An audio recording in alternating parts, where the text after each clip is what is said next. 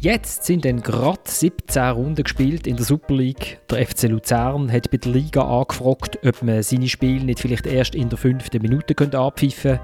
Das Verbot von Auswärtsfans macht alles viel einfacher. In Lausanne feiern FCZ-Anhänger hinter dem Stadion und Lausanne-Fans verlassen das Stadion, während in Genf die Auswärtsfans im Stadion sind, während Heimfans draußen stehen. Wer bei den Young Boys ein paar Goalie-Händchen mit an den Match bringt, hat gute Chancen auch eingesetzt zu werden. Und wir fragen uns, wie geht man als FC Basel mit einem jungen Fußballer um, der sich nicht einwechseln will? Fällt uns noch irgendetwas Neues zum Höhenflug vom FC Zürich ein? Und kann man den Match GC gegen Luzern tatsächlich in 35 Sekunden zusammenfassen? Und damit herzlich willkommen zu der dritten Halbzeit, einem Fußball-Podcast von Tamedia. Mein Name ist Florian Ratz und ich habe eine großartige Runde bei mir, wie ich finde. Wir haben schon lange nicht bei uns gehabt, aber jetzt ist wieder da der Samuel Burgener im Wallis. Und Samuel, meine Frage ist, wo bist du auf der Chuko-Skala? Ähm, beim 1, das ist alles ganz blöd, weil wir Walliser werden wie Dorftrottel dargestellt oder 10 ist äh, mega lustig. Ja, das ist ja sehr interessant. Es gibt jetzt neben dem Impfgraben ähm, und dem Stadt-Land-Graben gibt es jetzt noch den Zuckergraben. ähm, ich bin ganz klar auf der Seite, dass ich das absolut fantastisch finde. Ähm, ich finde, das Allerschönste ist, dass es eben mal nicht das Bilderbuch Wallis ähm, von den Bergdörfern und Bergtälern zeigt, sondern wirklich der Talgrund, wo zugepflastert ist mit so 60er und 70er, 80er Jahren Bauten, wo tatsächlich äh, in seiner Trostlosigkeit so ein bisschen an eine Rust Belt erinnert und dass man so etwas transportiert mit so schrillen Figuren und äh, ja, in der Art vom Storytelling und in der Art der Kameraführung, das finde ich famos. Dann ist bei uns der Tilman Pauls aus dem Leverkusen von der Schweiz. Basel. Das ist ganz, ganz, ganz gemein. aus, aus dem schönen Basel, wo, wo blauer Himmel ist, wenn ich sehe, wenn ich da zu meinem Fenster raus schaue. Und Tilman sitzt aber in seinem Denkzellen.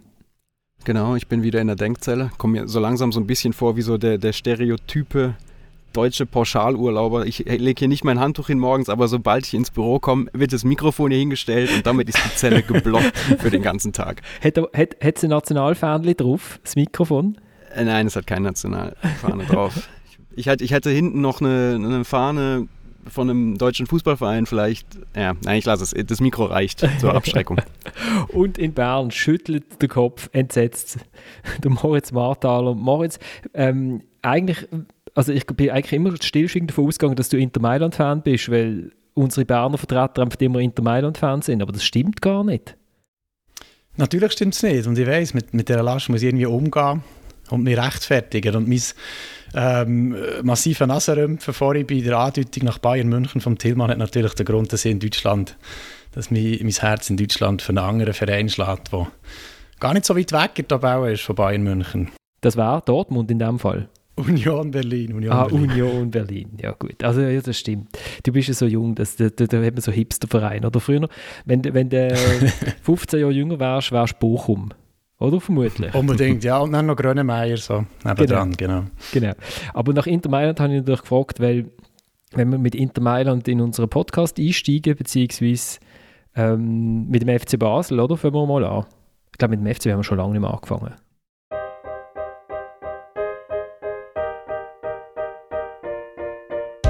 Ja klar, ähm, mein, wir haben ja das offen äh, bestätigt, dass es einen Vorfall gegeben hat und äh, den kann ich in dem Sinne nicht tolerieren. Und, äh, aber ich habe das äh, mit ihm selber besprochen und äh, ja, er weiß, dass er da einen Fehler gemacht hat und es ist auch so, dass der Verein, äh, Mannschaft äh, und auch der Staff völlig auch trotzdem hinter ihm steht. Da muss einfach wissen, dass das nicht geht und, und ähm, aber wir schauen zusammen positiv in Zukunft.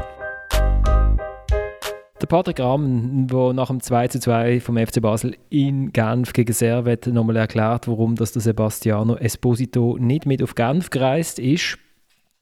Tillmann, ein 19-jähriger Stürmer, der nicht keine Lust hat, um noch 10 Minuten zu shooten in so einem drittklassigen Europacup-Wettbewerb wie der Conference League. Ähm, was, was muss man von dem halten? Also erst erstmal ganz kurze Korrektur, er ist mit nach Genf gereist, er war im Stadion. Ich weiß nicht, ob man das als, als Zeichen der Wiedergutmachung deuten will oder ob, er, ob sie ihn tatsächlich einfach nur gezwungen haben. ja.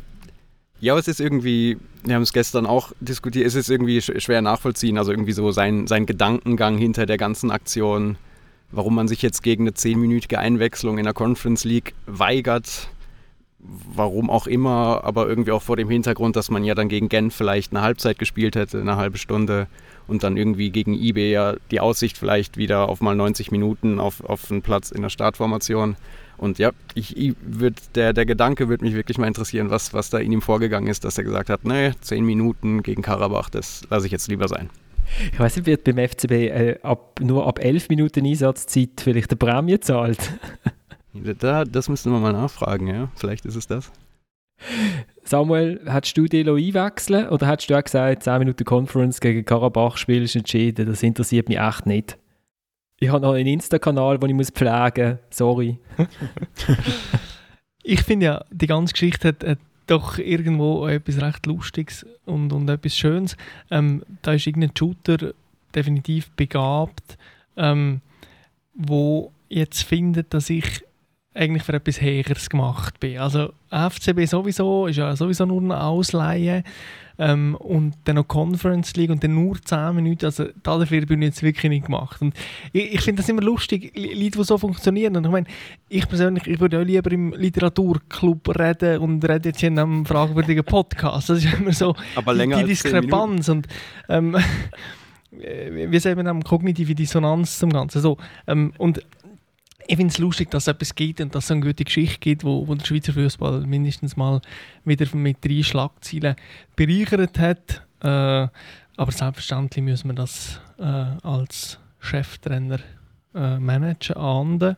Und ich glaube, die entscheidende Frage ist jetzt, was passiert. In dem Moment, ähm, wo du so einen Spieler im Team hast und, und der musst managen, müssen jetzt eine Reaktion von ihm kommen. Ich bin jetzt gespannt, ob er, ähm, weil er sich quasi äh, eine extra Wurst gönnen hat, jetzt euch eine extra Wurst liefert auf dem Platz. Und das ist immer die Frage. Ich meine, jetzt funktionieren nicht alle Spieler gleich. Man muss auch nicht gleich, alle Spieler gleich behandeln. Das ist ein grosser Druckschluss, den viele Trainer machen, dass man alle das Gleiche gibt. Aber man muss äh, den Spielern das geben, die sprüchen, jedem Einzelnen. Und ich glaube, jetzt ist er stark in der Verantwortung, der Esposito wirklich äh, zu beweisen, dass er besser ist als 10 Minuten Conference League. Und darauf freue ich mich sehr. Das war dann im Mittwoch in Bern, Moritz. Vielleicht, wenn er, wenn er mitgenommen wird. Ja, genau, aber gerade so aus Bern muss ich natürlich auch schon, da werden schon wieder äh, aufschreien oder, oder wahlweise auch gerne sagen, so ein Spieler wenn man jetzt ähm, dem Verhalten da Glauben schenken kann, und in der Basler Zeitung noch so von ein, zwei anderen Eskapaden äh, gelesen, so ein Spieler hat doch bei IB den Charaktertest womöglich gar nicht bestanden bei seinem ähm, bei Ankommen. Oder vielleicht wegen dem der auch nicht verpflichtet worden. Und da behaupte ich nachher, dass man in der Vergangenheit bei IB solche äh, Spieler hat versucht zu vermeiden. Ob es äh, ja, bei jedem glückt ist, weiß man nachher nicht. Und ob er am Mittwoch wird spielen, sehen wir ja das. Es ist äh, schon noch ein bisschen Bedarf beim FC Basel, muss ich sagen. Wenn ich so schaue, wie sie gegen Servet haben Also wenn die, was ist es, die linke Seite mit so ähm, Börcher, Tavares und Doi ähm, aufläuft, dann habe ich das Gefühl, geht für IB auf rechts ein bisschen etwas. Aber es ist so ein seltsamer Wunsch nach Imitung, dass alle gleich müssen funktionieren dass man quasi einen Charaktertest muss bestehen dass man bei den Young Boys darf spielen das ist absolut lächerlich.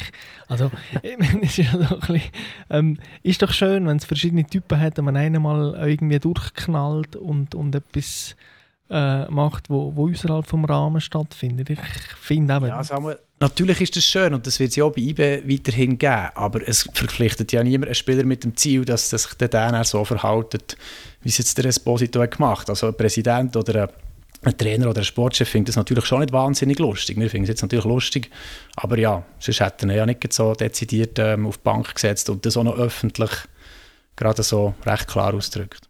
Aber es ist natürlich auch zu einem gewissen Punkt der Grund, warum man solche Spieler holt. Ich, ich nehme jetzt Edon Schegrova da mal so ein bisschen mit rein. Das sind ja die, man will ja so ein Esposito zu einem Teil auch, dass er sich eben in dem Spiel einfach mal durchsetzt, den Ball schnappt und allen beim Freistoß sagt, komm, jetzt geht hier weg, ich mach das schon und dann haut dann eben rein. Das ist ja irgendwie so ein bisschen, weiß nicht, das kalkulierte Risiko, was man eingeht. Man weiß, da kommt vermutlich ein Spieler, der nicht ganz einfach im Umgang ist, der seinen eigenen Kopf hat, der ein bisschen eigen ist, aber er liefert dann eben dafür im, im Umkehrschluss auf dem Platz auch das, was andere Spieler dann halt nicht liefern. Ist aber schwierig, wenn er nicht auf den Platz geht. Das mit dem Dann Liefern. ist es äh, relativ schwierig, das stimmt, ja. Ich habe nur mal überlegt, was, was, nur ganz schnell sagen wir, was macht das weißt, in einer Mannschaft? Also ich bin auch mal in einer Mannschaft gewesen, äh, das war ein Abstiegskampf gewesen, dann hat sich äh, ein Stürmer auch irgendwie hat er nachher gefunden, ah, 10 Minuten, nur noch 10 Minuten, wir sind, wir sind eh am Verlieren. Ah, und, und dann hat, hat er so reingekommen und hat gesagt, ja, nein, er hat sich eine Oberschenkelzerrung zugezogen, oder? Ähm, ist jetzt im Team selber auch nicht nur gut angekommen. Also man hat das jetzt nicht als positiven Reizpunkt empfunden, oder? Wenn das dann noch der 19-jährige ausgelehnte äh, Italiener ist, der schon bei jedem Goal irgendwie, anstatt dass er zu den Teamkollegen geht, muss irgendwie auf Italien anrufen, auch wenn dort wahrscheinlich niemand abnimmt, weil es keine Sau interessiert, dass er ein Goal schießt in der Schweiz. Äh, Ja, könnte es ein bisschen schwierig werden, oder? Ja, ich habe immer das Gefühl, und das sage ich jetzt auch als, als jemand, der Teamsport betrieben hat und noch immer betreibt, dass so kleine ähm, Geschehnisse äh, Reibung verursachen, die ab und zu noch gut ist, für so das Gesamtgefüge in einer steten Bewegung zu halten. Und das Lustige ist, und das sage ich jetzt aus eigener Erfahrung, für einen Trainer wie der Rahmen ist das jetzt nicht das Allerdummste, was passiert ist. Ich meine, du hast ein dermaßen krasses Überangebot an Spielern im Offensivbereich und jedes Mal, wo du Ausrede hast für einen, wo, wo du sicher schon mal nicht spielt, hast du irgendein Problem einfach weniger. Und es ist beim Patrick Kramer jetzt einfach tatsächlich so gewesen, okay, in Genf habe ich ein Problem weniger. Ich muss schon drei Offensivleute einwechseln. Ähm, das ist schon mal eine Herausforderung. Wie meine, wer fährt an, äh, wann bringe ich Wellen und so weiter. Und dann habe ich mal wenigstens einen weg. Das ist wie im Amateursport, wenn du zu viele Spieler auf der Liste hast und dann kommt mal einer besoffen ins Training, ähm, dann weisst du, okay, am Samstag tue ich dann mal weg und habe das Problem weniger. So. So viel zur Verbindung zum Chuko. Aber Tillmann, wenn man den Match geschaut hat in Genf, hat man gar nicht das Gefühl gehabt, dass das Überangebot so wahnsinnig verrückt ist, weil so richtig viel ist dort vorne nicht gelaufen. Ja, ich habe auch das Gefühl, Samuels Argument läuft so ein bisschen ins, ins Nirgendwo. Also ich habe das Gefühl, eben gerade wenn man jetzt so die letzten Spiele und jetzt das gestern in Genf gesehen hat, der wäre wahrscheinlich froh um noch einen vierten Offensivspieler, den er da reinbringen könnte.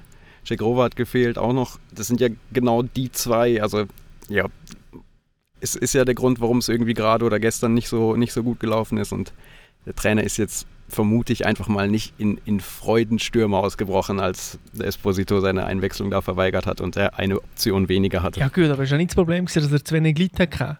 Also ich, ich habe nur auf Twitter gesehen, die Diskussionen, ähm, warum Vater Doi anspielen und er ist so schlecht jetzt immer und gibt es da Verstrickungen und Einflussnahmen von der Agentur Degen und so weiter. Ähm, also nicht so, dass es wenig Leute hat. Nein, zu wenig Leute hat es nicht, aber die, die mit der besten Form oder auch der Esposito, das, was er angedeutet hat, besonders zu Beginn der Saison, es ist ja nicht eine Frage von, wie viele habe ich, sondern wer ist eigentlich gerade wie gut.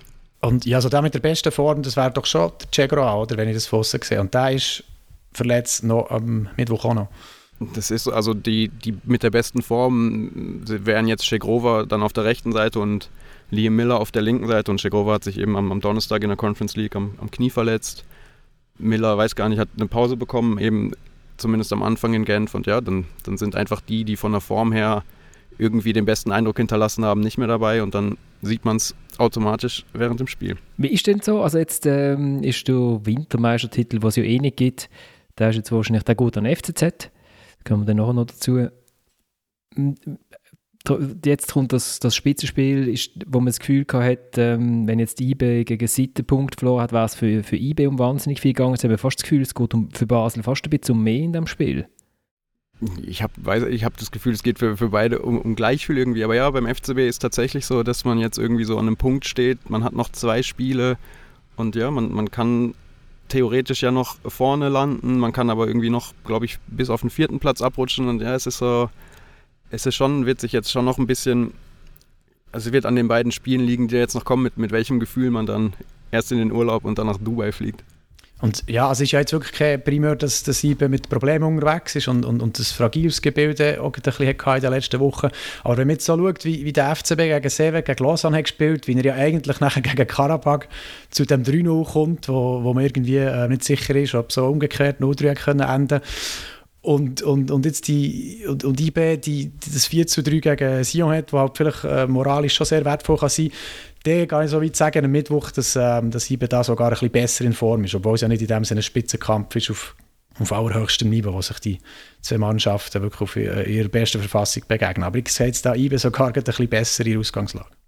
Ja, also ich meine, wenn man IBE permanent in eine Krise reden und in eine Krise geschrieben wird, das ist ja immer noch Jammer auf hohem Niveau, muss man sagen. Ich habe gestern das Spiel gesehen und also die sind jetzt, Gott, nicht in der besten Verfassung, aber da ist schon immer noch sehr viel da und es ist sehr viel ähm, Konsistenz immer noch da und das ist etwas, was ich beim FCB wirklich nicht sehe. Also so das Ineinandergreifen von allem zusammen und das, das die übergeordnete Festigkeit und die Konstanz ist so aber jetzt zum Beispiel am 20. November IB Basel war, hat's, vielleicht hat es ja dann gerade ein bisschen anders ausgesehen. Es sind natürlich jetzt so ein, zwei Verletzte zurückgekommen bei IB. Ähm, ein Spieler wie der Kanga ist plötzlich eigentlich, wenn man auf Minuten pro Goal Goal pro Minute schaut, der gefährlichste Stürmer der Liga. Es sind 8 Goal in 500 Minuten. Ähm, ja, das war vor vier, vier, fünf Wochen auch noch nicht so. Gewesen. Also es ist, ähm, kommt vielleicht gerade zum richtigen Zeitpunkt für IB jetzt, die Begegnung. Wir haben, äh, die haben ja vorher, also die sind schon in dem Raum gesehen, in dem virtuellen Tillmann und Moritz, bevor das ich reingekommen bin. Und dann haben euch irgendwie über Trainer unterhalten, ähm, wo ja eben in Bern ist ja der Trainer überhaupt nie in. Das kann ja gar nicht passieren. Und äh, in Basel ist mir immer noch ein bisschen, eigentlich noch vor dem Spiel ist man noch vor IB, äh, aber irgendwie wirkt es in Basel fragiler. Ist, äh, oder, oder stimmt das gar nicht? Oder ja, wir, wir haben diskutiert, dass die, die Situation ist vielleicht nicht ganz gegensächlich, aber es ist schon, schon unterschiedlich. Dass in Bern zumindest so jetzt von, von hier aus, von Basel aus, von außen aus irgendwie die, die keine Kritik oder wenig Kritik irgendwie am Trainer oder in den letzten Wochen irgendwie aufgekommen ist. Und in Basel, wo eigentlich die Situation, logisch in den letzten Wochen waren die Spiele jetzt nicht mehr so überzeugend, aber wenn man schaut, die Conference League-Kampagne und auch wo man in der, in der Super League jetzt in der Tabelle steht. Und da ist es eigentlich erstaunlich, dass bei der Ausgangslage das Ganze so ein bisschen fragil wirkt und irgendwie, ja, eigentlich die Diskussion, die nach dem Aus im Cup gegen Karusch da aufgebrochen ist, irgendwie, dass die immer noch so ein bisschen unterschwellig so mit, mitgetragen wird und man schaut irgendwie, ah, 2-2, hm, wieso der Spieler, ah, wie geht's jetzt weiter? Es ist schon ein bisschen gegensätzlich, wie, wie die Situation in Bern aktuell ist, glaube ich. Aber es gibt im Winter nicht irgendwie einen Trainerwechsel oder so. Oder, oder fragt man sich das sogar? Weiß ich, ich weiß nicht genau, wie sich die Leute, die sich das fragen, ob sie sich das fragen, wie intensiv sie sich das fragen. Aber die Diskussion wird natürlich irgendwie jetzt geführt, ist schon geführt worden und eben sie wird so, so mitgeschleppt. Und ja, auch da habe ich das Gefühl, hängt dann schon noch was an den letzten beiden Spielen und mit welchem, mit welchem Gefühl, mit welchem Eindruck man jetzt eigentlich dann aus, aus dem Jahr rausgeht. Wenn wir jetzt auf das Spitzenspiel nachher kommen, noch schnell, also bevor wir noch zu IB Sion kommen und äh, der, der Wende innerhalb von wenigen Sekunden in dem Spiel. Ähm, was ist eigentlich mit der Muttenser Kurve, Tillmann? Also in, man hat ja eigentlich gibt es ja keine Auswärtsfans in der Liga. Es äh, ist noch interessant, wie verschieden das, äh, die einzelnen Fangruppierungen das interpretiert haben. Also die vom FCZ, die sind auf Lausanne gereist, etwa 400, äh, sind aber hinter dem Stadion geblieben, worauf die Lausanne-Fans das Stadion auch gerade verloren haben nach einer Minute. Äh, es ist äh, unerquicklich ruhig gesehen, hat Christian Zürcher geschrieben bei uns. Nachher, obwohl eigentlich Raketen abgeführt worden sind. Denn die Basler sind relativ deutlich im Stadion innen gewesen, wie man es gesehen hat. Einfach der einen Sektor nebenan, oder? Ja, sie haben sich auf, auf der Gegentribüne dann versammelt, kurz vor Anpfiff. Und ich habe, muss sagen, auf dem Hinweg war ich recht tief in meinem Handy und im Formel-1-Kampf vertieft. Bin dann kurz, bevor wir, bevor wir an der letzten Station am Stadion, habe ich dann die Kopfhörer mal rausgenommen und habe dann irgendwie so, man hat zwar keine FCB-Fans erkannt, aber man hat dann doch, wenn man sich mal so umgehört hat, hat man dann so ein bisschen das Gefühl gehabt, man sitzt im 14er kurz vorm Stadion. also rein vom Dialekt her so. Genau, ja. ja. Und ja, dann haben sich die, die, es waren so 200, würde ich jetzt mal sagen, haben sich dann da ihren eigenen, ihren eigenen Gästeblock gebaut auf der Gegentribüne, was dann zu der völlig bizarren Situation geführt hat, dass halt die Fankurve von Servet abgesperrt und völlig leer war und man hat es nur von vor dem Stadion knallen hören, während die FCB-Fans drin für Lärm gesorgt haben, was dann wieder dazu geführt hat, dass dann in der zweiten Halbzeit irgendwann mal auch die Heimfans ins Stadion gekommen sind und ja, es bringt die ganze Diskussion oder irgendwie so ein bisschen auf den Punkt. Also völlig, der Gästeblock ist leer, die, die Auswärtsfans sind da, die Heimfans kommen irgendwann später rein. Und, ja.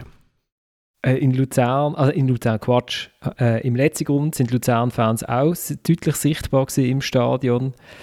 Also es ist so, ja, also und jetzt am Mittwoch reisen FCB-Fans an Weihnachtsmarkt auf Bern. Oder? Das ist jetzt ja der nächste das ist immer noch, ja, das ist so, auf der, auf der Homepage der Muttenser-Kurve ist immer noch der Aufruf, jetzt erst recht.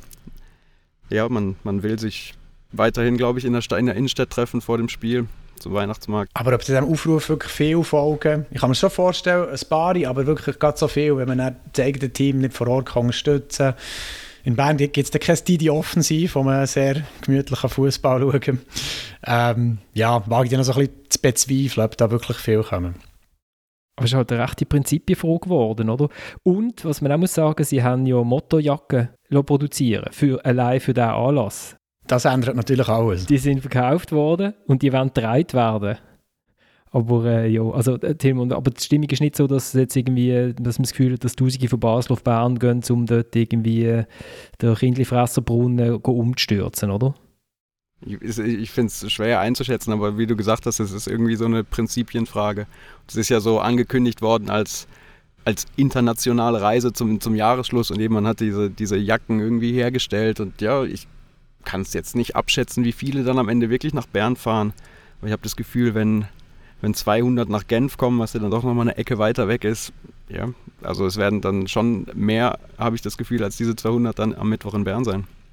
Aber ist nicht verrückt, irgendwie, wie sich gerade in der drohenden Situation mit den ähm, möglichen personalisierten Tickets, die jetzt ähm, noch das Zeitchen ähm, unrealisiert bleiben, wie sich da irgendwie alle nicht bewusst sind, dass alles, was man jetzt macht, hat doch, eine, ist doch, äh, hat doch eine total erhöhte Außenwirkung. Und wenn jetzt die Fans auf Bern reisen und, und es dann zu Problemen kommt, dann schaden sie sich ja wirklich einfach nur selber. Und ja, irgendwie hat man das Gefühl, dass, dass das Bewusstsein ein fehlt. Das Problem ist halt einfach, wenn du jetzt nichts machst als Fangruppierung, dann akzeptierst du es. Und dann wird es äh, relativ schnell durchgewunken wahrscheinlich. Und jetzt ist die Möglichkeit, dass du äh, einen Protest kannst machen und jetzt gerade in einem Stadion am Wochenende von, von, kleineren Clubs hat das nicht so schlecht funktioniert, dass man sagt, okay, der Gästensektor ist zu, aber es gibt andere Sektoren, da können wir legal ein, äh, wir können da nebeneinander sitzen und stehen ähm, und wird so schauen. Ja, absolut. Aber eben ein Ausflug zum Weihnachtsmarkt, das, das bringt einfach niemandem etwas. Auch vor allem auch nicht den FC Basel-Fans, weil der Sternenmarkt ist jetzt nicht so sehenswert. Aber ja. Ja, gut. Ja, also sorry, wenn, wenn, irgendwie die Seniorenvereinigung Niederbib äh, an einen Weihnachtsmarkt oder an die Herbstmesse auf, auf Basel geht, ist das so legitim. Also im Grundsatz ja, sicher, aber sie werden ja nicht so auftreten es geht ja, sie werden ja auch anders auftreten, weil es geht ja um ein Statement. Und ich finde zum Beispiel die Sektoren leer, oder einfach, wenn der Gästensektor leer bleibt, dass sich wie die Heimfans auch ein bisschen solidarisieren und so in der Aktion machen, finde ich dort eigentlich noch wirkungsvoll. Was ja noch interessant ist, was mir Basel geschrieben hat, ist eigentlich, es ist kein Match gegen, von IB gegen Manchester United, hat keine Bewilligung bekommen, weil sich äh, besoffene Engländer angemeldet haben für Bern. Ähm, ist, also, das, ja, natürlich ist es eine Provokation von den Basel-Fans. Ähm, ich, ich hoffe einfach, dass es, dass es ruhig bleibt, weil es sicher niemandem etwas bringt, wenn es jetzt knallt, wenn es jetzt knallt in Bern. Ähm, die ganze Diskussion ist ja sowieso interessant, hat am Freitag nochmal einen merkwürdigen Drei bekommen, weil die, eigentlich die, man hat das Gefühl gehabt, es ist ja schon beschlossene Sache, dass personalisierte Tickets kommen ab nächstem Sommer, weil das der, dass die, die Vereinigung mit dem Monsternamen Konferenz der kantonalen Polizeidirektorinnen und Direktoren, äh, KKJBD, äh, so eine dringende Empfehlung rausgegeben hat, irgendwie vor einem Monat ist es nicht gewesen. Und dann ist am Freitag die Sitzung mit der Bewilligungsbehörde, äh, weil ja, die Match zum Teil von Kantonen bewilligt werden, zum Teil von Gemeinden und dann ist es plötzlich so halb gekippt worden. Es muss eine recht merkwürdige Stimmung sein in dieser Sitzung, ist mir berichtet worden. Und ähm, also ja, jetzt, jetzt ist es so, man prüft es jetzt das erste Mal, bevor man es einführt, was ich, was ich ehrlich gesagt noch sinnvoll finde, dass man sich das erste Mal überlegt, was ist ein personalisiertes Ticket, wie sieht das aus, wie könnte man das umsetzen, was hat das für Auswirkungen vielleicht auch auf äh, Leute, die im Familiensektor sitzen, kann ich mein Billett noch weitergeben? Und alles so Fragen, die einfach äh, offen sind, wo man jetzt nochmal diskutiert. Tilman, du hast einen recht engagierten Kommentar mal geschrieben vor zwei oder drei Wochen in der Basel Zeitung, wo du gesagt hast, dass wenn man jetzt einfach äh, so reinhaut, dann du das eigentlich riskieren, die, die bisschen das fragile, weiß nicht, einfach fragile Frieden, was es zumindest in Basel gibt zwischen Fans und Club und äh, Sicherheitsbehörden, das ist ja nicht überall das Gleiche, oder? Also in Zürich ist, ist die Situation sicher explosiver als äh, zum Beispiel auch in Bern oder so. Ja, das war damals, der Kommentar war wirklich eigentlich auf, auf auf Basel gerichtet, dass man hier, sollte man die, das einführen oder über die Einführung nachdenken, dass man da eigentlich ein, mit der Mutenser-Kurve so ein stabiles Gebilde eben aus dem Gleichgewicht bringen könnte oder zumindest so die Kräfte, die da wirken, die irgendwie schauen, dass es funktioniert, was ja in den letzten Jahren nachweislich auch funktioniert hat, dass man die irgendwie so ein bisschen ermüdet, wenn man das einführen sollte. Ja. Ja, ich meine, das Live-Beispiel haben wir ja der Herbst erlebt oder, oder der frühe Herbst, wo äh, beim FC Sion die personalisierten Tickets eingeführt worden sind. Und äh, was passiert, ist halt einfach, dass du ein mehrheitlich leeres Stadion hast, dass du eine äh, massiv schlechtere Ambiance hast, äh, beziehungsweise gar keine mehr. Und ich glaube, der Schweizer Fußball muss sich schon fragen, inwiefern wollen wir das genau? Und, und ja, die Politik muss sich fragen, wollen wir das genau? Und wir haben die Diskussion hier schon mal geführt. Ähm, inwiefern ja, ist halt die, die, die Selbstregulierung in der Kurve ein Thema. Inwiefern ist das mit der rechtsfreien Zone äh, in diesen Kurven ein Problem? Und ich habe damals plädiert dafür, dass man sagt, okay, äh, es muss ja irgendwie der, der Raum geben für die Leute und, und die Leute werden sich nachher irgendwo an verschieben. Und ich bin immer noch der Meinung, dass der Fußball einfach äh, ja, diesen Leuten Platz bieten obwohl und dass man es mal dezidiert sagen, einfach zu viele Sachen schiefgelaufen sind in den vergangenen Wochen. Die Prügelerei da von Luzerner und Basler Fans, das sind abartige Bilder. Und, und das bleibt sehr schnell haften. Das sind so die, die, die tollen Argumente, die die Gegenseite hat und, und gegen die kommen einfach schlecht an.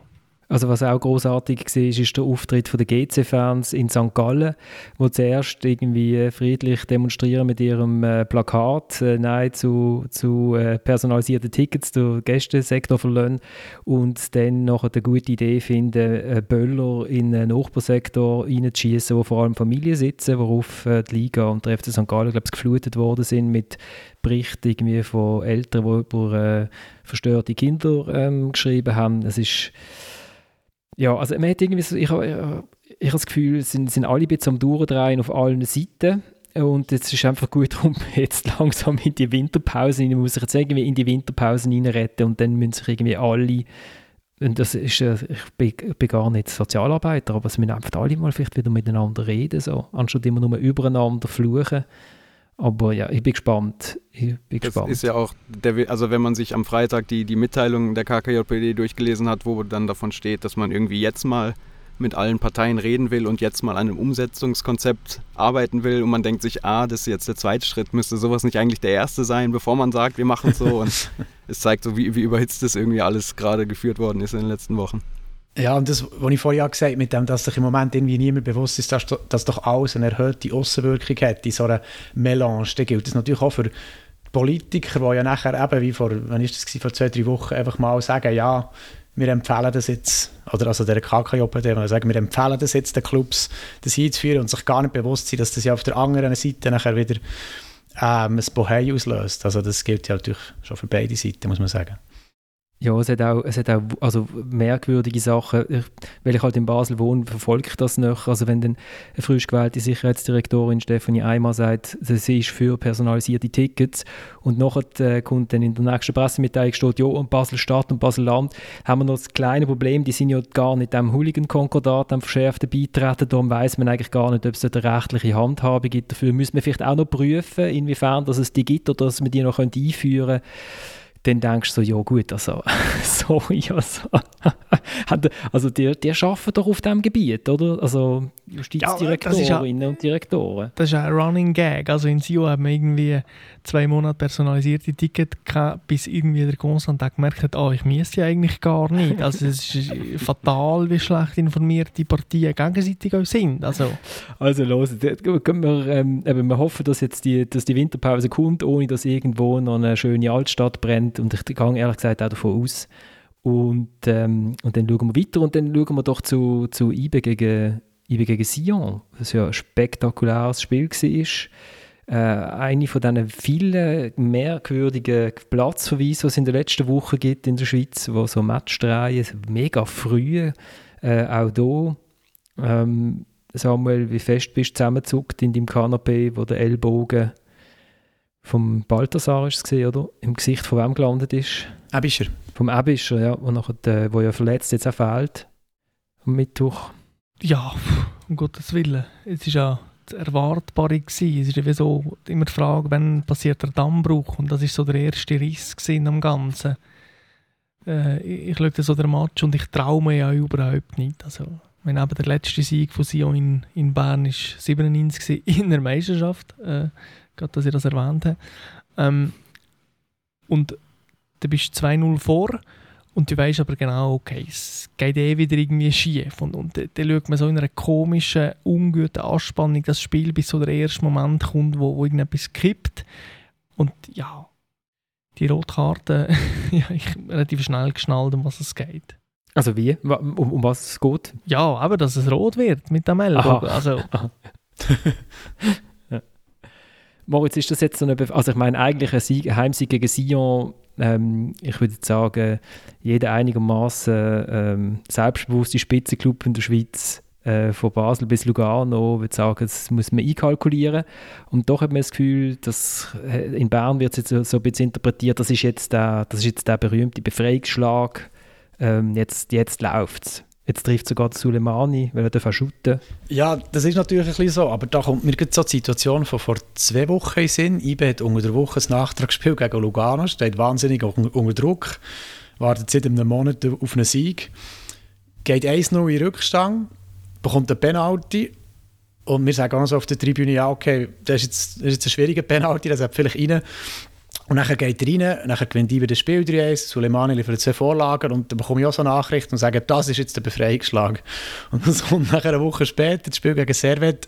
Ja, das ist natürlich, aber es fühlt sich jetzt wieder genau so an. Es gibt wahnsinnig viele Gründe zu sagen, dass das der Befreiungsschlag ist. Es ist natürlich moralisch vielleicht noch ein bisschen ähm, das boostert noch ein bisschen mehr, wenn man ein 2-0 in ein ähm, zwischenzeitliches 4 2 dreht und ja, es gibt Gründe, die jetzt wieder für ihn besprechen, aber es bleibt so ein, ein fragiles Gebilde, was hinter manchmal passiert mit so ähm, Kamera, der jetzt so zurück ist, aber noch nicht so sattelfest hat gewirkt. Ähm, ja, das Selbstvertrauen ist einfach noch nicht immens und ähm, das wird vielleicht noch nicht kehren, aber äh, es ist einfach wahnsinnig viel wert, ähm, dass, dass sie da das drehen können. Und das, das 1-1 in Manchester, wo ich ja gesagt habe, in Manchester muss man gar nicht verlieren als Schweizer Mannschaft, da kann man auch einen Punkt mitnehmen. Richtig. Hat das auch etwas, aus, hat das auch etwas ausgelöst oder äh, haben die Spieler auch auf die Liste geschaut von den anderen, ähm, die da geshootet haben und, und haben vielleicht gar nicht alle Spieler unbedingt äh, kennt? Ja, äh, klar, unser Freund aus dem Südkanton wird jetzt wieder von der B11 ähm, äh, reden und so, aber man muss den gleich sehen, also es haben irgendwie mit dem Matta ehemaligen Weltmeister gespielt, Lingard, Greenwood, Van der Beek und, und Shaw und so, also die spielen schon Premier League und nicht irgendwie U23 Nein, das war sicher ein guter Auftritt von ihm. Und wenn sie ein bisschen besser zielen, der Masseras der bei seiner besten Chance in der zweiten Halbzeit, gewinnen sie ja das Spiel. Und lustigerweise nachher am nächsten Tag, wo Atalanta daheim gegen Valencia, äh, gegen Villarreal verloren, wären sie nachher so dann doch noch in die Europa League gekommen. Aber ähm, ja, das ist gar das Spiel, nicht so lustig aus Berner Sicht. Eigentlich kann man sich ja, jetzt ärgern, oder? Ein bisschen ärgerlich ähm, ist es nachher schon, genau. Aber ähm, ja, also aus dem Spiel zieht man ja nachher auch einfach das, was man so mitnehmen kann. Wenn man in Manchester einen Punkt macht äh, gegen das grosse United, ist ja das auf jeden Fall gut für Selbstvertrauen. Gut zu wissen, dass der Juan Mata aber heute noch gibt, nur so wegen BL und so.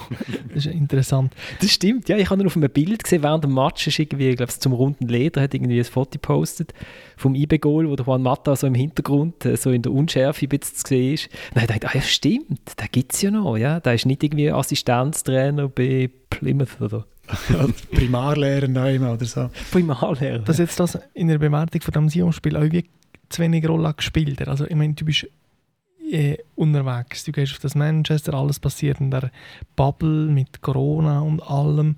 Äh, Reisezeit, du spielst im Old Trafford, wo immerhin eines der äh, ja, berüchtigsten Fußballstadien überhaupt ist.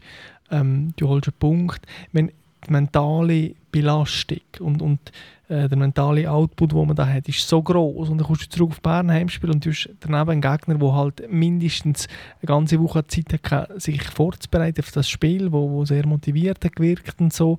Ähm, das finde ich, müssen wir schon noch berücksichtigen bei der ganzen Diskussion um, ja, es wirkt alles ein bisschen fragil. Also das und so fragil ja. ist es eben in der zweiten Halbzeit noch nicht mehr gewesen. Nein, absolut. Aber eben, du sagst es ja selber, 1996 hat Sion das letzte Mal Liga gewonnen in Bern. Also IB Sion, wenn IB dort nicht gewinnt, dann machen sie etwas falsch im Moment. Das kann man schon nicht wegdiskutieren. Also, da können sie mir auch vorher, drei Tage vorher auch in Manchester gespielt haben. Sie sind auch dort enorm unter Zugzwang gestanden und, und ähm, ja, klar, dass sie das nicht noch getragen das, das ähm, spricht enorm für sie. Lustig, sie ja schon noch dagegen gekommen. Also beim 1 noch habe ich irgendwie, das habe ich, da habe ich schon drei Wiederholungen gebraucht, bis ich habe gesehen ich glaube auch bei Sion hat niemand gewusst, äh, wie der Ball eigentlich rein ist. Hat eigentlich IB so eine, so eine Blaupause für Stürmer, oder? Kann man glaube schon sagen. Ja, ja, und du sprichst jetzt auf Kanga an, Ja, also es ist ja wirklich, also es ist schon faszinierend. Wir haben ja, äh, ich habe mit dir, oder, wo sie, wo sie die Transfers gemacht haben im Sommer, haben wir mal geschaut, was, was sind das eigentlich für Spieler und so. Es hat, glaube ich, nicht so viele äh, Daten gegeben. Die Daten, die es gegeben hat, haben eher darauf hingedeutet, dass irgendjemand kommt, wo man kann in ein Familienhaus anstellen und da trifft es nicht. Ähm, aber so das, die, die physische Wucht und jetzt da kommt jetzt eben jetzt kommt er ins Rollen und dann hast du so Nsame, Sibachö, Kanga, hast du das Gefühl, ja okay, also das, die funktionieren, sie haben dort die Position, die wollen sie mit einem wuchtigen Stürmer, der in der Luft äh, sich kann durchsetzen besetzen und das machen sie konsequent, also kann man auch mal, kann man auch mal loben. Ja, absolut. Und das Timing ist jetzt vielleicht wirklich nicht so schlecht. Oder Siebatschö zum Beispiel hat ja gut angefangen ähm, hat einen Monat gehabt, wo er, wo er fast jedes von seinen, glaube sieben Saisongoals jetzt geschossen hat und hat ja eigentlich jetzt ziemlich nachgelassen letzte und genau in die in die Bs rein ist der Kanga äh, gestochen, der vorher noch nicht so ist auf die Tour gekommen und hat jetzt irgendwie in diesen eben 500 Minuten schon seine acht Liga gegangen. Er hat, glaube noch drei im Göpp oder so. Also der ist jetzt im richtigen Zeitpunkt auf Betriebstemperatur gekommen und der Nsame hat äh, schon für die 21 gespielt, am Freitag in einem Testspiel. Ja, es könnte ja für ihn dort wieder wieder gut kommen. Können die zusammenschütten?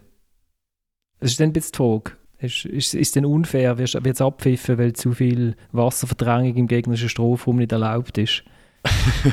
Nein, aber eigentlich hat ja IB während Jahren jetzt schon auf, das, ähm, auf die Kombination groß und klein gesetzt. Das hat angefangen mit dem mit äh, Waro Assale, ist dann so mit Nsame, Eli, äh, Nsame Assale und jetzt Elias Jebatschö und so weitergegangen.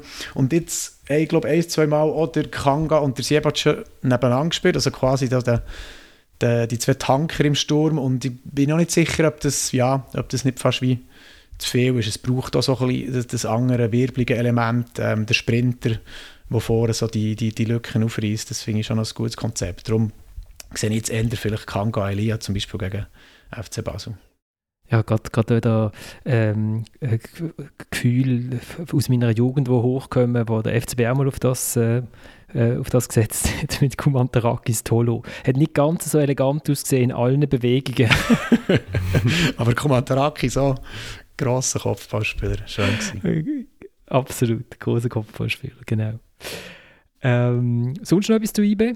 Oder wollen wir weiter spazieren? Ja, aber wenn, wenn wir vor dem Spiel schon über die, die gut in Form sind und da sind, habe ich das Gefühl, müssten wir vielleicht noch schnell über die, die dann nicht mehr dabei sind, beziehungsweise verletzt ausfallen nach dem Wochenende. Ah, ja, ah, ja, Goli? Wer shootet ja, denn zum Goal? Beispiel? Kanga. Ah, Sibachö, der war groß, der holt alle Flanken. Danke, Tillmann. ah, du bist viel besser vorbereitet wie ich. Nee, ich bin da für dich. Wir wissen es auch noch nicht. Ähm, ja, der IB-Goalie Nummer 1 ist verletzt, David Fobamos, ähm, Schulter operiert, fällt noch wochenlang.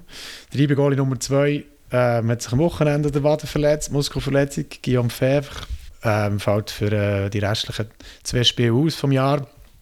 Der IB-Goalie Nummer 3 ist mir gar nicht so sicher, wer es ist. Sie haben noch den Niklas Ammeter geholt ähm, vor ein paar Wochen, quasi eher so auch ein bisschen als Trainingsunterstützung, wo man ja einfach auf einen Pferd baut.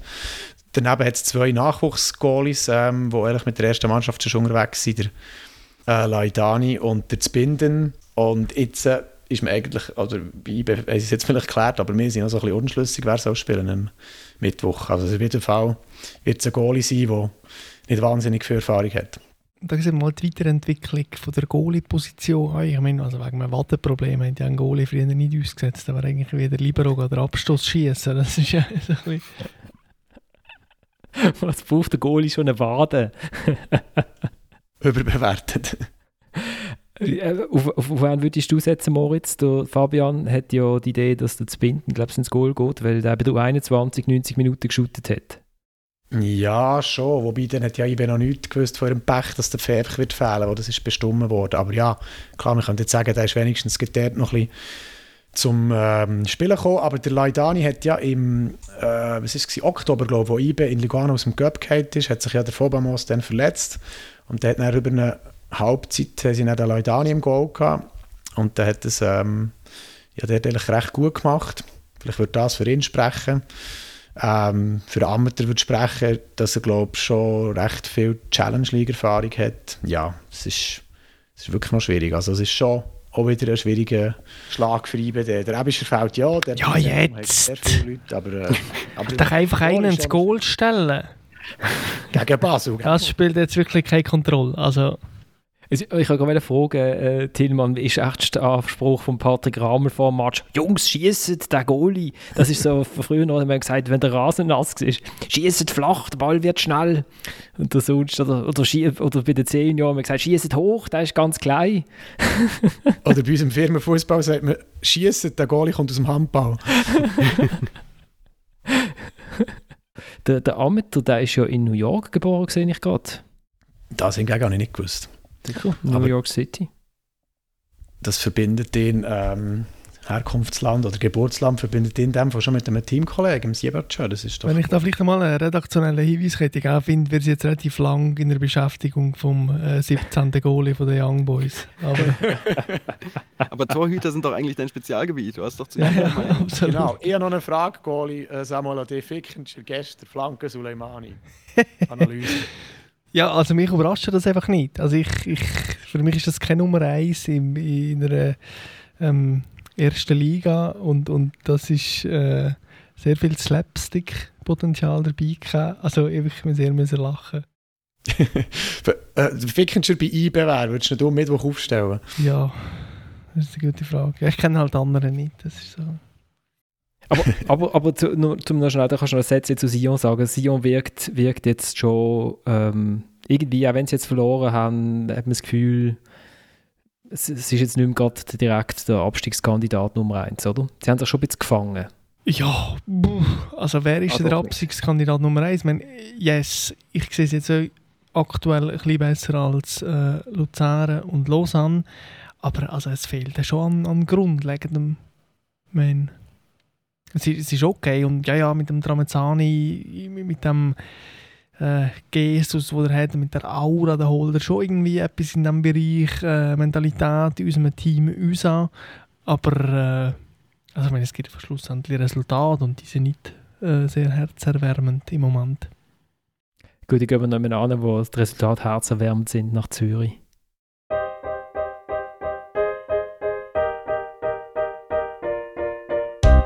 Uns vorgenommen, in der zweiten Halbzeit das Spiel kontrollieren und dann mit einem Nadelstich äh, das Spiel zu töten. Aber das ist uns nicht gelungen. Und wo ich äh, nach dem Spiel in die Augen der Mitspieler geschaut habe, alle haben sich so ein bisschen, sich so ein bisschen ja, schlecht gefühlt.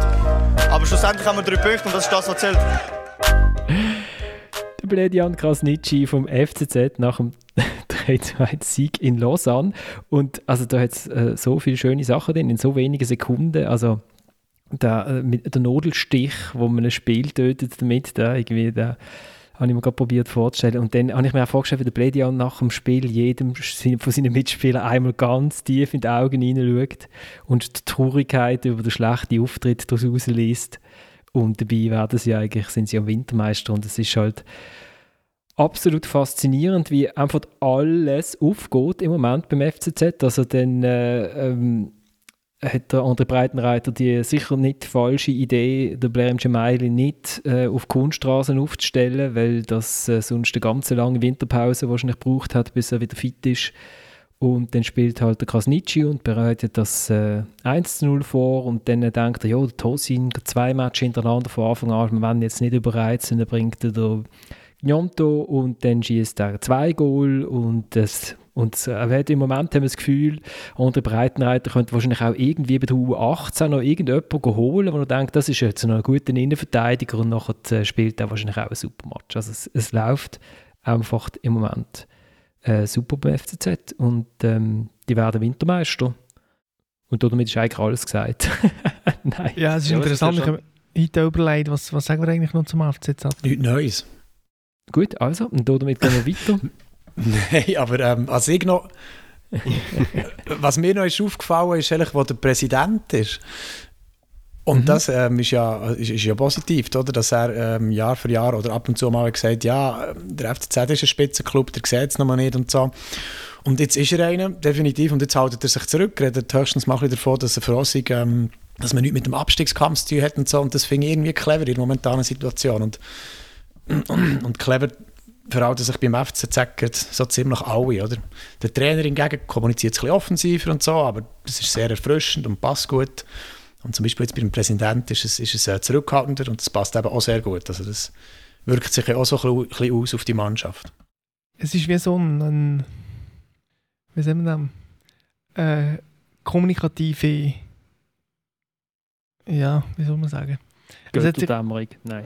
Ja, es ist so, wenn man es vergleicht mit dem, was war. Also man hat so viele Fälle von äh, kommunikativen Missverständnissen bei Trainern. Also wenn man an Hypia denkt, die Kommunikation, wenn man an einen Manja denkt und was er alles rausgelassen hat, ähm, wenn man an einen äh, Rizzo denkt und, und wie man da wieder müssen gehen und so. Und wenn man sieht, wie der, wie der Canepa in den letzten Jahren, was er alles rausgelegt und so weiter. Und jetzt ist das alles irgendwie so, es ist so im Fluss. Ich meine, klar, es ist ein Erfolgsfall, da ist immer alles leicht und lustig und, und man redet gut. Und äh, der Krasnitschi gestern ähm, schon ein bisschen lachen, wenn ich es gekehrt habe. Ähm, äh, ja, ja, also da ist jetzt schon ein gewisser Stolz und eine gewisse Attitüde da und so.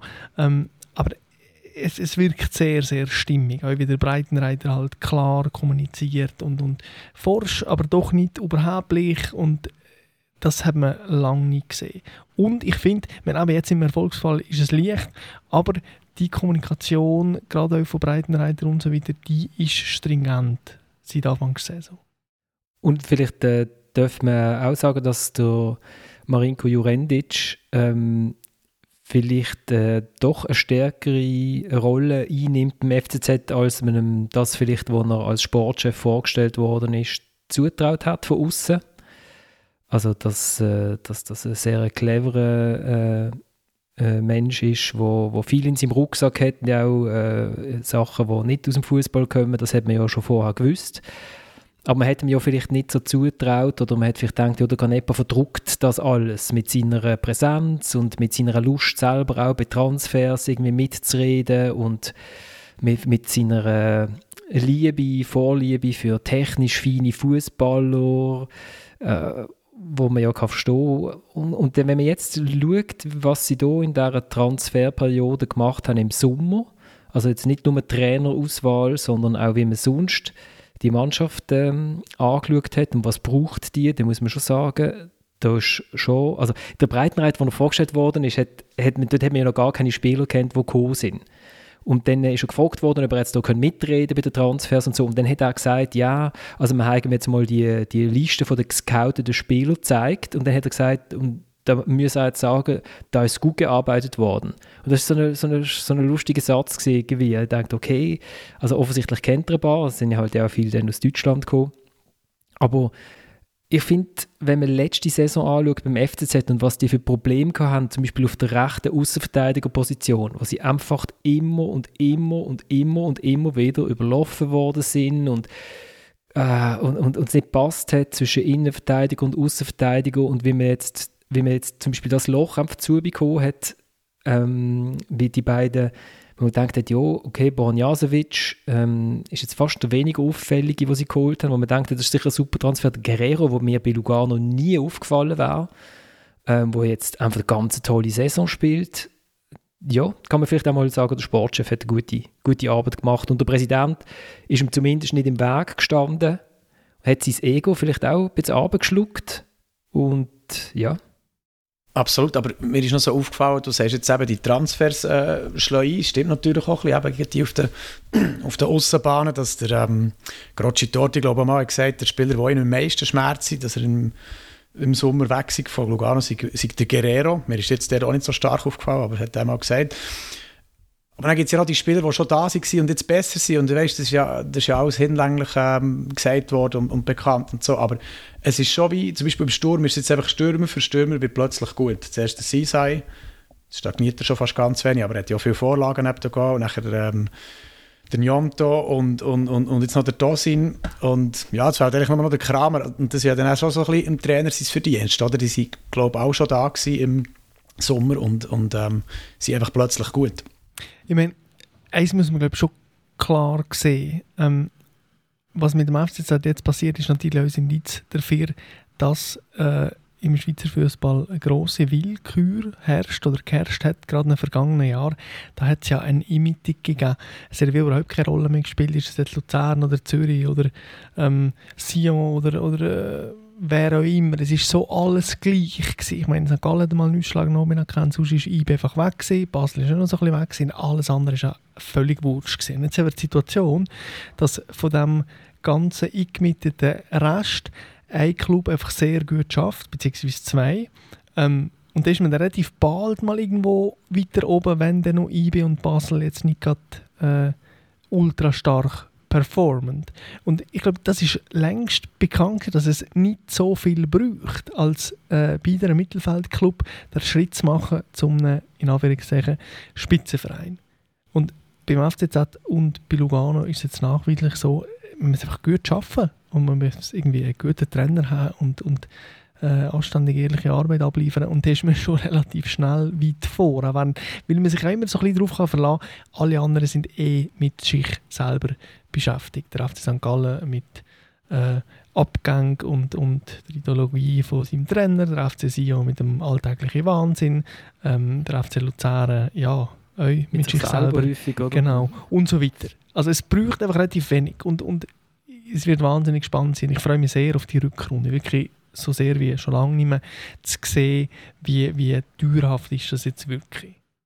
Ich glaube, das ist vielleicht ja etwas, wo du sagst, es braucht relativ wenig, um oben einmal äh, mitzuschnuppern oder so, oder besser zu sein als der Rest vom Mittel, von, der, von dieser Mittelklasse, wo ja eigentlich immer gegen den Abstieg spielt. Ich glaube, was aber das Schwierige ist, ist das zwei Saisons hintereinander zu machen oder drei, oder? Weil, das ja, weil die Fluktuation im Schweizer Fußball halt einfach so groß ist und das ist ja das, was, und das ist meine Überleitung noch zum FC Luzern, was ja der FC Luzern äh, so äh, heftig erlebt, oder? Also eine gute Saison mit einem Fußball, wo wir gesagt haben, sieht toll aus, jetzt funktioniert der Celestini mal vielleicht. Und dann langt es dann halt, dass in der Sommerpause. Ähm, eigentlich ein Schlüsselspieler weggeht und dann wird es dann wird's schon schwierig, oder? So.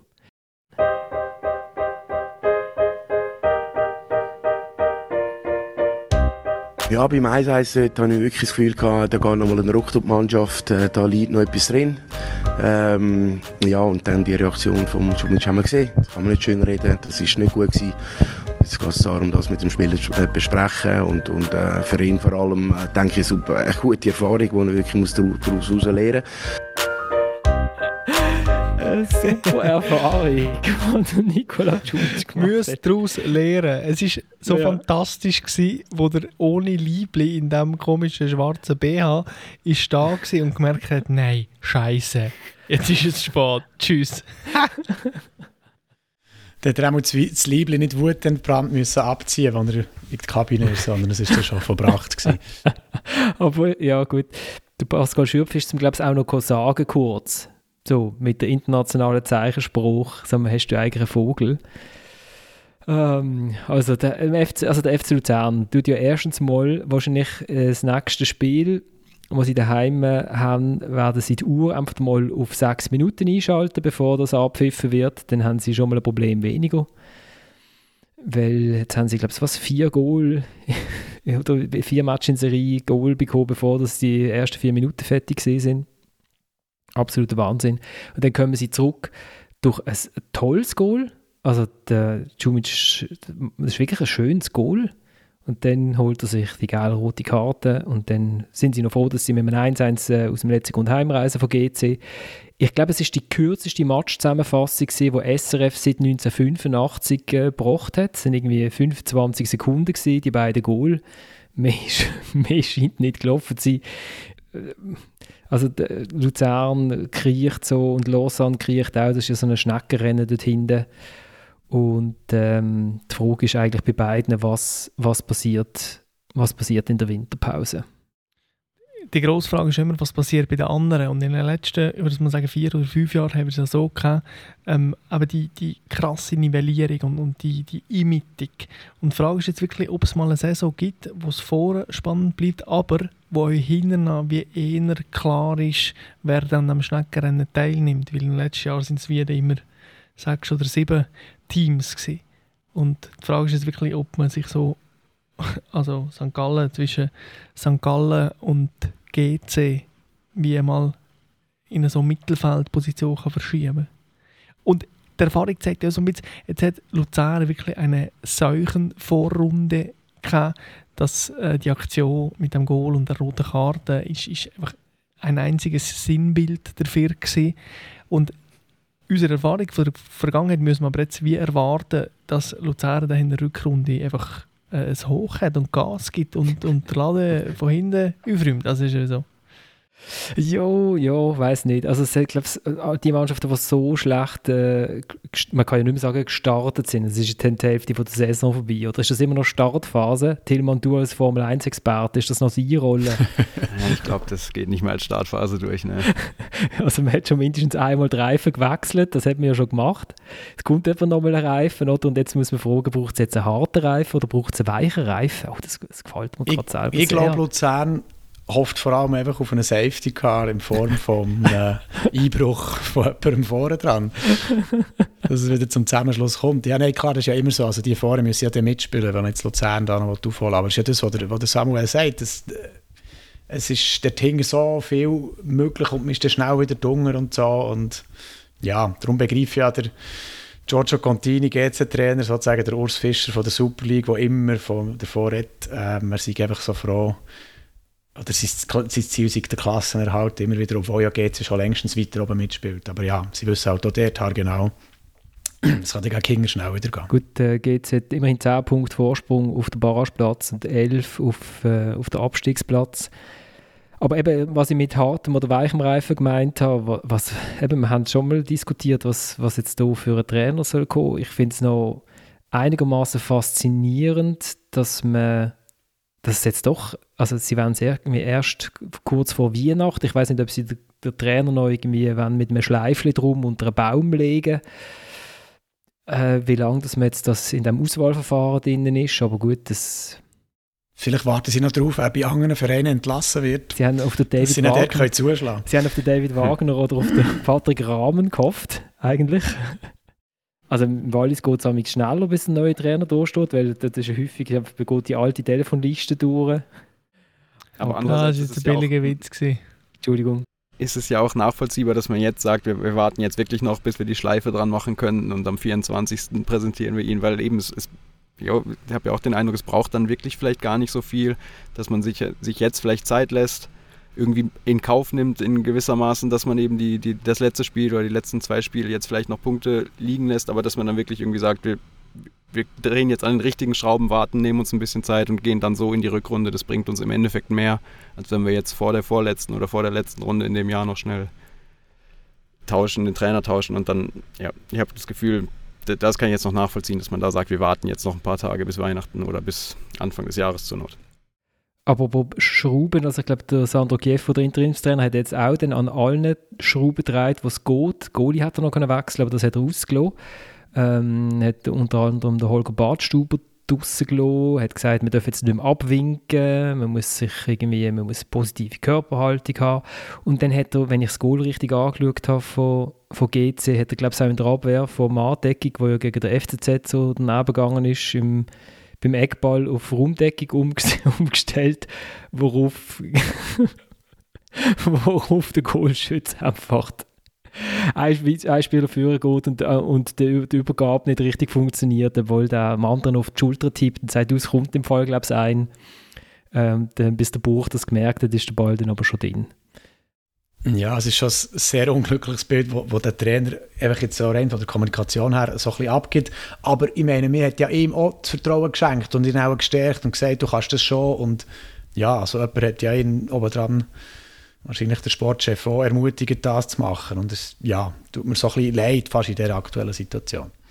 Ja, er geht, er geht so Punkt für Punkt aber und jetzt haben sie ja immerhin einen Punkt geholt, oder? Und der Match eben ich habe ihn in der äh, Konferenz geschaut, hat so sehr so zwischen den Strophenräumen stattgefunden. Also es ist wahnsinnig, ist auch sehr oft geschaltet worden zu diesem Match, wenn die Zusammenfassung 30 Sekunden geht.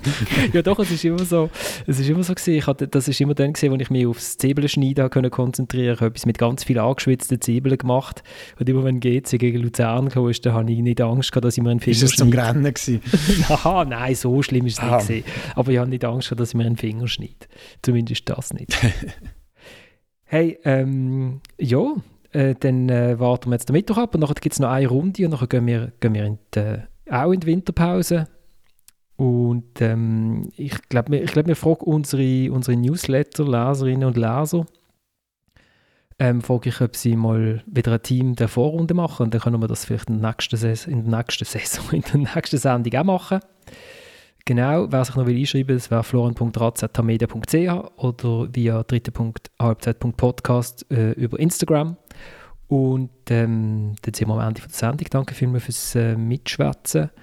Und ähm, zum Ausstieg würde ich ganz liebe Grüße an Pack richten, einen treuen Hörer und vor allem ein ganz toller Typ, der im Moment leider im Spital liegt. Lieber Pack wird wieder gesund und weil er sich zuletzt noch genervt hat, dass er als Auswärtsfan nicht mehr zum Spiel Wiel gegen Winti hat reisen durfte, spielen wir dafür ein Lied von Catbird. Das ist die Band vom Geschäftsführer vom FC Winterthur, ähm, Andreas Mösli und seiner Frau Helena Rüdisüli. Ciao zusammen und bis in einer Woche. Need a wide horizon, a out of nothing, a bare sheet of paper, a house without rooms, an empty cup we don't want it for, don't try to refill it behind our backs, behind our backs.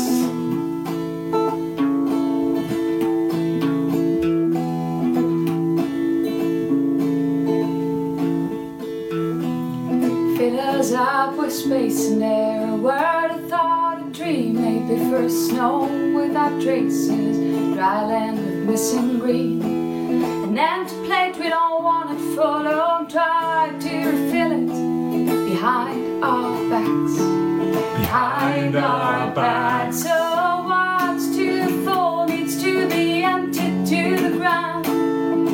It's like create film and take a sound. What's to the full needs to be emptied.